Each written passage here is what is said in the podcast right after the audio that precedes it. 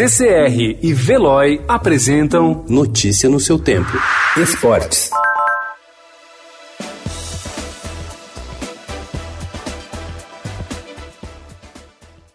Emerson Leão, Zé Maria, Clodoaldo, Murici Ramalho e César Maluco cravaram seus nomes na história dos grandes times de São Paulo. Eles fizeram parte de times eternos e travaram duelos inesquecíveis entre si. São todos da mesma geração.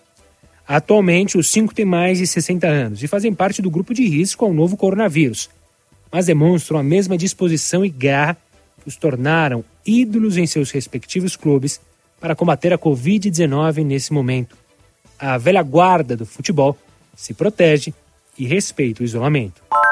Em meio à pandemia do coronavírus, a International Board, órgão que regulamenta as regras do futebol, anunciou ontem algumas alterações que deverão ser seguidas pelos árbitros a partir do dia 1 de junho. A mudança mais importante é na regra da mão na bola, mas também há novas determinações relacionadas à cobrança do pênalti, ao impedimento e à VAR. Toque da bola no ombro não será mais falta, e quando o contato ocorrer na região da manga da camisa, o lance será considerado legal.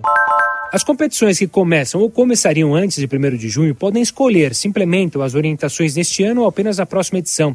Esse seria, por exemplo, o caso do Campeonato Brasileiro, que teria início em 2 de maio se o futebol não estivesse paralisado. Os torneios interrompidos por conta da pandemia poderão optar, na retomada, por concluir a disputa com as regras atuais ou adotar de maneira imediata as normas que passarão a vigorar oficialmente no próximo dia 1 de junho.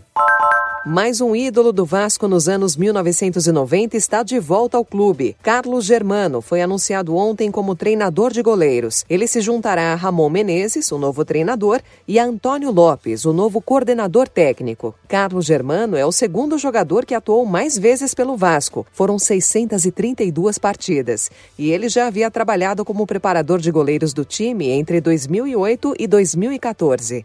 Notícia no seu tempo. Oferecimento CCR e Veloy.